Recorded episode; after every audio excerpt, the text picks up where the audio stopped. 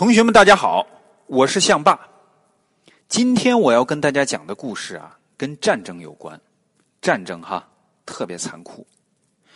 人类啊，经历过两次世界大战。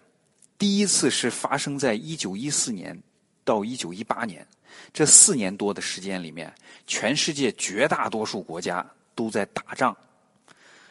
打仗就一定会有士兵死亡。这一次大战中啊，全世界一共有大约九百万士兵死亡，九百万哈，很大的数字。然而，这九百万死亡的士兵中呢，只有百分之四十五是在战斗中牺牲的，剩下百分之五十五，也就是一半多，是生病死的。啊，那病死的比战死的还多啊！没错，就是这样。等到了第二次世界大战，也就是一九三九年到一九四五年。这一次啊，一共打了六年。这六年里啊，全世界大概有一千五百万士兵死亡，数字更大了。而这些死亡的士兵中啊，有百分之六十七是在战斗中牺牲的，只有百分之三十三是病死的。细心的同学一定会发现，哎，第二次世界大战中虽然死亡的士兵的人数比第一次多了很多，但是。病死的士兵的比例和人数都比第一次世界大战大大减少了，这是为什么呢？难道是第二次世界大战的时候士兵的身体都比第一次世界大战的时候士兵身体好吗？都不得病了吗？不是的，这个问题的答案啊，就是我今天要给大家介绍的青霉素。青霉素是一种药。在第一次世界大战中啊，病死的士兵基本都是由于在战斗中受伤、伤口感染，然后死亡的。什么是感染呢？简单说啊，就是细菌或者病毒从伤口进入了人体，在人体内快速繁殖。它们繁殖的时候啊，会吃人身体里的营养，并且把人身体里的细胞杀死。不仅如此，它们吃完了还要排泄。而他们排泄的东西呢，对我们身体来说就是有毒的。就这样啊，一个健康的人，只因为一个小小的伤口，逐渐被这些肉眼都看不见的细菌给折磨死了。到第二次大战的时候啊，科学家发明了青霉素，很多受伤的士兵注射了青霉素以后，伤口就不容易感染了，死亡率也大大降低了。青霉素拯救了千万人的生命，是人类历史上最伟大的发现之一。那么是谁发现了青霉素呢？青霉素又是怎样被发现的呢？我来给大家仔细讲讲啊。其实，青霉素是一次偶然的发现。有一个英国医生，名叫亚历山大·弗莱明，一九二七年的时候啊。他跟他的助手在实验室里培养葡萄球菌，就是一种细菌啊。为什么要培养葡萄球菌呢？他们想研究一下这个葡萄球菌呢，到底为什么能让人生病？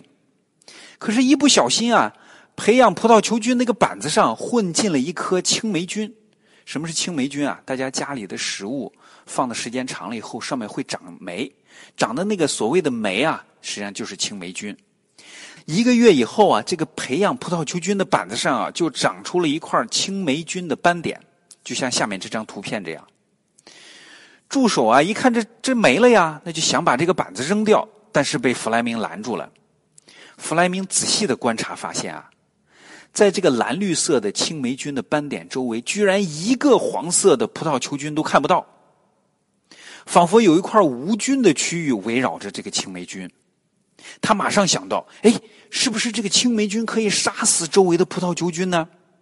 他继续做实验研究，最终证明是青霉菌分泌出的一种叫青霉素的物质杀死了周围的细菌。后来，另外两个英国科学家，一个叫弗洛里，一个叫钱恩，他们两个一起工作，找到了大量的生产青霉素的方法。从此，青霉素开始大显身手。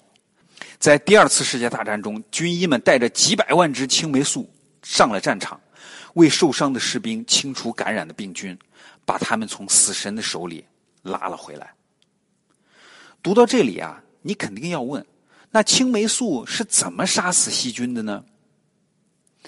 当青霉菌和其他细菌生活在一起的时候啊，它们就会争抢周围的营养，你也要吃营养，我也要吃营养，那咱们就抢呗，看谁抢的多，谁就能繁殖的更多，长得更壮。那青霉菌啊特别厉害，它在争抢营养的时候啊，使用化学武器把竞争对手杀死。这个化学武器就是青霉素。细菌都有细胞壁，就像下面这根图片这样啊，细胞壁像一层保护层一样包裹着细胞。青霉菌分泌的青霉素能够破坏其他细菌的细胞壁，细胞壁破裂以后，细菌就死亡了。而我们人体的细胞没有细胞壁，青霉素对我们的细胞不会造成破坏。大家点开下面这个视频，看看青霉素是怎么消灭大肠杆菌的。视频右半边的大肠杆菌没有碰到青霉素，而视频左半边的大肠杆菌呢碰到了青霉素，大家可以比较一下。好了，关于青霉素，今天就跟大家讲这么多。今天我要问大家的问题是：青霉素是一种非常好的药物，可以帮助我们杀死进入我们体内的有害细菌。那么，青霉素对我们的身体有害吗？请大家跟爸爸妈妈商量一下，把你们的答案用留言发给我，我会把好的留言公布出来。另外啊，我要提醒一下，已经加入了科学探险嘉年华植物大战的小勇士们。注意了啊！又更新了三期视频，大家点击文章左下角的阅读原文，就可以开始探险了。好了，今天就跟大家聊到这里，我们下次再见。